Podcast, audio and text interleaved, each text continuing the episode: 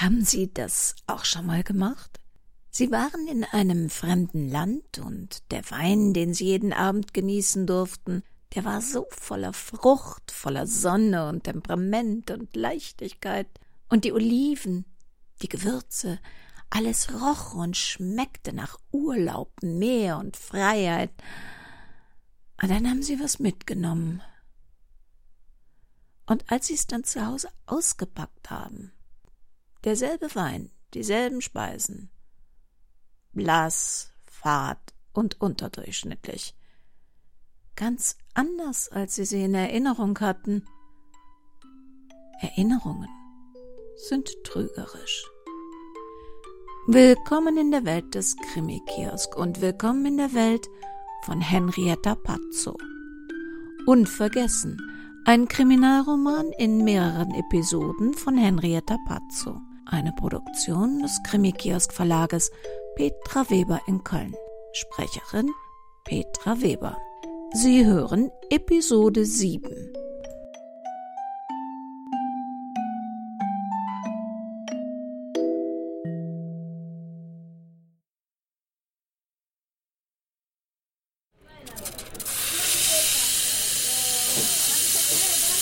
Das braun-wässrige Gebräu im Glas vor ihr war auf der Getränkekarte mit heiße Schokolade 3,80 Euro umschrieben worden und hätte bei dem Preis keine selbstschmelzende Sprühsahne erwarten lassen.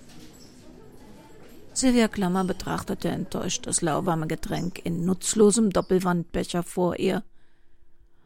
Schien, als hätte das coole Ambiente des Cafés alle finanziellen Ressourcen in unbequeme Möbel investiert, so dass für das Speisen- und Getränkeangebot offensichtlich nicht mehr viele Mittel zur Verfügung gestanden hatten. Mit Mühe hatte sie sich auf den hohen Holzhocker gehievt. Erhöhtes Sitzen war ja ganz schön. Aber wenn man nicht gerade ein Topmodel mit 1,15 Meter Beinlänge war und fit wie ein Turnschuh, hatte das Klettern auf solche Hocker etwas Albernes an sich. Du bist weder wegen der Karte noch wegen der Stühle hier, ermahnte Silvia sich. Sie hatte Luisas Instagram-Fotos eingehend studiert. Nach dem Unterricht schienen sich die Mädchen ihrer Klasse hier in diesem Café zu treffen, und sie hoffte, Luisa würde vielleicht auftauchen. Deshalb hatte sie sich mit Anke hier verabredet, zumal es ganz in der Nähe ihrer Kanzlei lag. Tauchte Luisa auf, konnte sie wahrheitsgemäß sagen, dass sie verabredet war. Dass ihre Verabredung erst eine Stunde später kam, musste sie ja nicht preisgeben.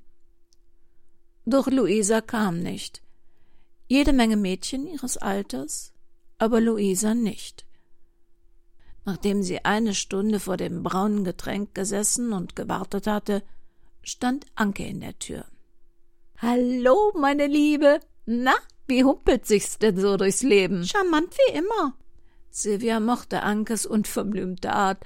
Anke sagte, was sie dachte. Das hatte sie schon einige Male in Schwierigkeiten gebracht.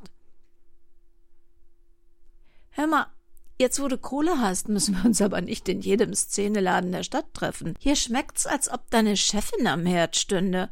Was spricht denn gegen unsere alte Pizzeria? Neue Wege, mal was anderes ausprobieren. Wir sind in einem Alter, in dem man nicht immer nur an alten Systemen hängen darf.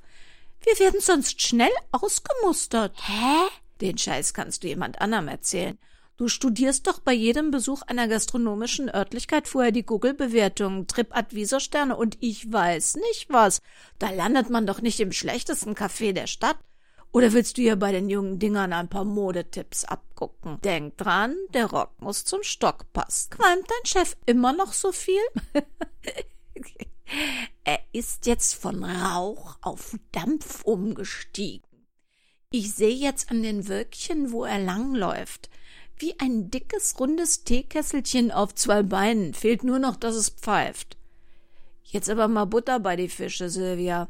Wenn wir uns außer der Reihe treffen, dann doch nicht wegen Hans Dampf in allen Gassen. Was gibt's denn? Haben wir einen gemeinsamen Fall? Sagen wir mal so, wir haben eine Mandantin, deren Mann bei euch sein Testament gemacht hat. Einer von Hunderten. Und? Dann kennt ihr ja den Inhalt. Wir fragen uns, wie das zustande kam. Der Inhalt des Testaments ist sagen wir mal überraschend. ja, das haben einige Testamente so an sich. Wenn der Erblasser weiß, dass ihn keiner mehr dafür anmotzen kann, dann nach mir die Sintflut, da machen sie dann, was sie wirklich wollen. Und euer Problem? Es bringt die Witwe in finanzielle Schwierigkeiten. Sie müsste ihre Wohnung verkaufen. Und da hätte sie mal mit dem Göttergatten früher ein paar Gespräche führen müssen. Nu ist zu spät. Wenn sich das mit dem Pflichtteil ausgeht, aber wem sage ich das? Waren wir nicht zusammen sogar in diesem Fortbildungskurs Testamente und Nachlassverwaltung? Du weißt doch, dass wir nur Baurecht machen. Ja, und wie kommt ihr dann an die Mandantin? Um wen geht's denn hier überhaupt? Gunnar Böckelmann heißt euer Mandant. Ach, der. Und was für einen Eindruck hat er auf dich gemacht? Ich habe keinen Lebensvertrag mit meinem Chef, so wie du mit deiner Chefin. Ich kann dir zu unseren Mandanten nichts sagen. Wenn das rauskommt, stehe ich auf der Straße. Ah, ah, kann ich mir nicht leisten. Ich will ja nur wissen, ob er sich normal verhalten hat. Definiere mal normal. Wenn ihr darauf spekuliert, dass er nicht klar in der Birne war, vergesst es. Allgemeine Info, ohne Bezug zu diesem Mandanten. Also mein Chef stellt gezielt Fragen, um herauszufinden, ob Testamentsmandanten zeitlich, örtlich oder sonst irgendwie orientiert sind. Und wenn er auch nur den geringsten Zweifel hat, dann checkt er das vorher.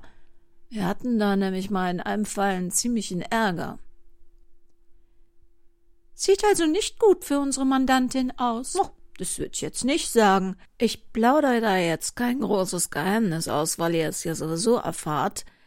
Der Vater der als Erbin eingesetzten Minderjährigen in der Erbsache Böckelmann hat heute Morgen unser Büro gestürmt mit dem Mädchen im Schlepptau und lautstark erklärt, dass er als gesetzlicher Vertreter und das Mädchen selbst die Erbschaft ausschlagen. Er geht übrigens persönlich mit ihr zum Nachlassgericht, denn er will schwarz auf weiß sehen, dass sie wirklich nichts erbt. Hatten wir auch noch nicht. Unter uns, die beiden haben wirklich keine Ahnung, wie Herr Böckelmann auf die Idee kam, der 15-Jährigen so viel Geld zu vererben. Also, das Mädel ist nicht der Typ Lolita und scheint, abgesehen von der momentanen Aufregung, ein echt nettes Verhältnis zu ihren Eltern zu haben. Wenn da was zwischen ihr und diesem Lehrer gewesen wäre, ich glaub, das hätte die denen erzählt. Die Familie ist in hellem Aufruhr wegen des blöden Eindrucks, den diese Erbschaft erwecken könnte aber die Kleine ist nett und scheint mir auch echt ehrlich. Du, dass sich mir bisher keine Bedienung aufgedrängt hat, hast du was gegen einen Ortswechsel? Komm, schnapp dir deine Krücke und spring von diesem bescheuerten Hocker. Wir gehen bei Salvatore eine Pizza essen.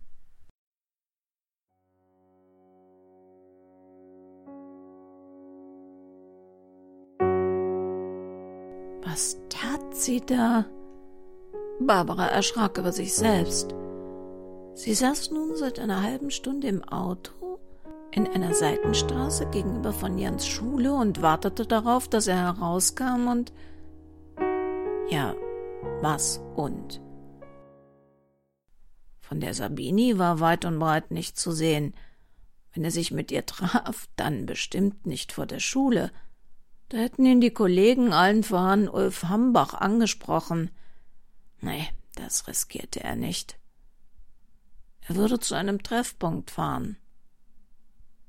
Und sie? Sie? Wollte sie ihm dann hinterherfahren? Zum nächsten Café? Vielleicht zu einem Hotel? Oh, wie doof war das denn? Wollte sie es wirklich so genau wissen? Natürlich wollte sie das mit allen schmerzvollen Einzelheiten. Aber es war erniedrigend. Für sie, nicht für ihren Mann.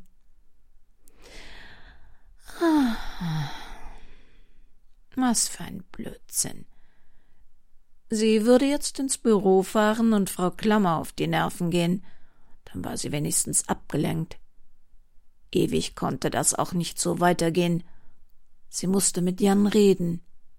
Und hier war jetzt Schluss. Also, ab ins Büro. Ah, Katrin Gabbard hatte auch Schluss. Wäre ja vielleicht die Gelegenheit, mit ihr zu reden. Aber wenn sie sie jetzt hier ansprach und Jan kommt heraus, könnte sie in Erklärungsnot geraten, was sie da vor der Schule wollte. Vielleicht fuhr Frau Gabbard in die Stadt oder nach Hause. Barbara entschloss sich, Katrin Gabbard zu folgen. Sich zufällig in der Stadt oder in ihrer Straße nachbarschaftlich über den Weg zu laufen, war unverfänglicher und brachte sie bei Jan nicht in Erklärungsnot. Hm, nach Hause fuhr sie schon mal nicht. Dann hätte sie eine früher abbiegen müssen. Mist, in die Stadt fuhr sie auch nicht. Naja, Zeit umzudrehen. Dass sie ihr hier zufällig am... Moment, wo fuhr Frau Gabbard denn hin? Die wollte doch nicht zum Krankenhaus? Ob sie da jemanden besuchte? Sie wird doch nicht krank sein. Es war eine Sache, dem eigenen Mann hinterher zu spionieren, eine andere, eine Nachbarin oder Mandantin zu bespitzeln. Beides war unschön. Bei letzterem konnte sie aber gute Absichten als Motiv anführen. Sollte Frau Gabazzi jedoch entdecken, dann müsste sie sich eine gute Ausrede zurechtlegen, sonst würde es echt peinlich. Puh, dieser Geruch in Krankenhäusern. Jedes Mal, wenn sie ein Krankenhaus betrat, musste sie sich ermahnen, den spezifischen Geruch nicht mit dem Tod zu assoziieren. Es war natürlich Blödsinn. Die Verstorbenen lagen in Kühlfächern und waren längst im Bestattungshaus respektive unter der Erde, wenn sie geruchstechnisch auffielen. Katrin Gabbard steuerte mit dem Aufzug den vierten Stock an.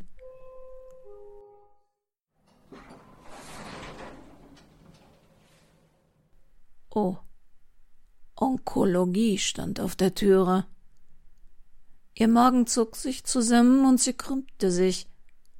Eine Schwester, die auf sie zukam, sah sie besorgt an. Alles okay bei Ihnen? Haben Sie einen Termin? Nein, ich hab mich nur verlaufen. Äh, man muss sich wohl glücklich schätzen, wenn man keinen Termin auf ihrer Etage braucht oder jemanden hier besuchen muss. Ja, da sahen sie wat, das haben sie richtig erkannt.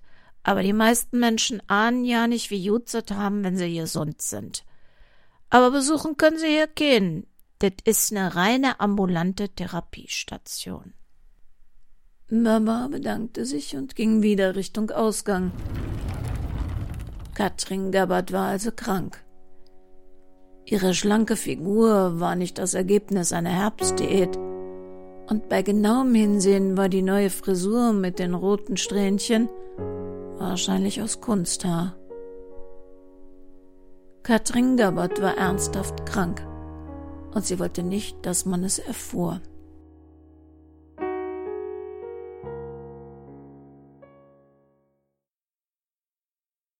Sein Spiegelbild sagte ihm, dass er zu wenig schlief. Augenränder, Tränensäcke, graue Haut waren wohl das Ergebnis seiner schlaflosen Nächte oder des Rotweins als Hilfsmittel dagegen. Ulf Hambach fühlte sich kraft- und spannungslos. Ah, verdammt. Letzte Nacht hatte er sich eingestehen müssen, dass er eine Mitschuld am Tod von Gunnar Böckelmann nicht von sich weisen konnte. Ah, es waren doch nur so kleine Nickeleien. Er war halt sauer, ah, eifersüchtig. Meine Güte, wer konnte das denn ahnen, dass der das so ernst nahm? Wegen ein paar zerstochener Reifen, ein bisschen Abführmittel, die paar Zettelchen und. Hm. Er konnte sich das schönreden, sich immer wieder selbst betonen, dass es nicht nur daran gelegen haben kann. Die Wahrheit war aber, dass er sich beschissen fühlte. Er fühlte sich schuldig. Dabei waren ein paar der Aktionen echt witzig. Gunnars Gesicht, als er in seiner Aktentasche in der großen Pause das Briefchen mit dem Herzchen gefunden hatte. Hm. Damals hatte er sich zusammenreißen müssen, nicht lautlos zu lachen. Diese Angst in seinen Augen. Rückblickend fragte man sich natürlich, wieso Angst. Damals hatte es ihn nur zu weiteren kleinen Neckereien angespornt. Die Rose am Scheibenwischer. Oh, und das hätte er fast verpasst, weil Gunnar ewig lang in der Schule geblieben war. Jeder normale Mann hätte sich amüsiert, geschmeichelt gefühlt. Aber Gunnar die Pfeife zuckte in sich zusammen. Sah aus, als hätte ihn der Blitz getroffen und er müsse tot umfallen. Ah, das war aber auch ein überkorrekter Korinthenkacker. Ah, privat gesehen. Als Lehrer war der beliebt. Man hätte schon glauben können, dass einer, der in der Klasse auch schon mal herumkaspert, womöglich privat auch lockerer gewesen wäre. Aber Gunnar Spießer. Durch und durch. Gläubiger Spießer. Mit Ambitionen im Kirchenchor. Nach allem, was er so in Erfahrung hatte bringen können. Als er sich von einem Freund ein Auto geliehen hatte und Gunnar nachmittags schon mal hinterhergefahren war, um zu sehen, was der so trieb, hm, das war vielleicht ein bisschen überzogen. Er war sich aber auch sicher gewesen, dass da was zwischen ihm und der Gabbard lief. Wenn er das Britta gezeigt hätte. Ja, das tat man nicht alles, wenn man total verknallt war. Ließ im Alter offensichtlich nicht nach. Hätte sich wie ein abgewiesener Teenager gefühlt, als ob er nicht andere hätte haben können. Aber Britta? Mensch, was fand Britta nur an dem? Mit der Gabbard hat Gunnar sich aber nicht getroffen. Sie haben zwar ein paar Mal im Flur gestanden und getuschelt, naja, es konnte auch harmlos sein. Nach dem Herzchenzettel hatte er dann mal etwas Heftigeres versucht. Blöderweise hat er nicht sehen können, wie Gunnar darauf reagierte weil er den Brief mit der Post verschickt hatte.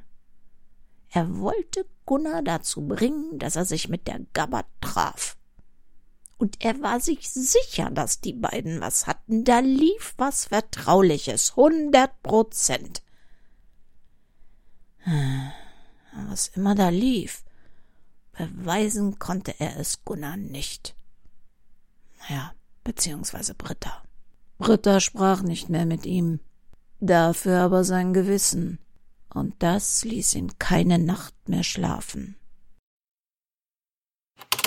Was gab man da wohl in die Google-Suche ein? Hm. Sylvia Klammer war fest entschlossen, der kleinen Gabbard zu helfen. Sie wusste nur zu gut, mit welchen Fragen man sich quälte, wenn man ohne Eltern aufwuchs. Man malte sich die tollsten oder fürchterlichsten Sachen ganz detailreich aus, einfach weil die eigene Erfahrung oder konkrete Erinnerungen fehlten, weil die spärlichen Details, die sich im Gehirn Bilder zusammenbastelten, möglicherweise bar jeglicher Realität waren. Frau Manott hatte angerufen und ihr erzählt, dass sie Frau Gabbard vorläufig nicht wegen der Kleinen anspricht. Die Tante musste, bevor sie Luisa helfen könnte, selber erst einmal zu Kräften kommen. Ob Jan Manott seiner Frau von Katrin Gabberts Erkrankung erzählt hatte? Na, dann würden sie wenigstens wieder miteinander reden. Erinnerungsspezialist. Nee, das brachte gar nichts. Erinnerung und Hypnose. Erinnerungen löschen mit Hypnose? Rückführung mit Hypnose in ein früheres Leben? Ach je, da gab es aber viele Scharlatane. Da sah man doch schon an der Webseite, dass das Idioten oder Abzocker waren. Ah, es gibt eine deutsche Gesellschaft für Hypnose? Schauen wir mal. Therapeutensuche? Postleitzahl. Die sieht ganz nett aus. Ja, die würde sie gleich anrufen und einen Termin ausmachen sich dabei nicht erst auf einen in ein paar Monaten oder Jahren vertrösten lassen. Und wenn sie hundertmal erwähnen musste, dass sie direkt und bar zahlen wollte. einer der Vorteile, wenn man viel Geld hatte. Man konnte sich Sachen erlauben. Einfach nur so. Zuerst müsste sie aber noch etwas ganz anderes erledigen. Sie musste diese Schauspielagentur anrufen. Das war im Augenblick wirklich vorrangig.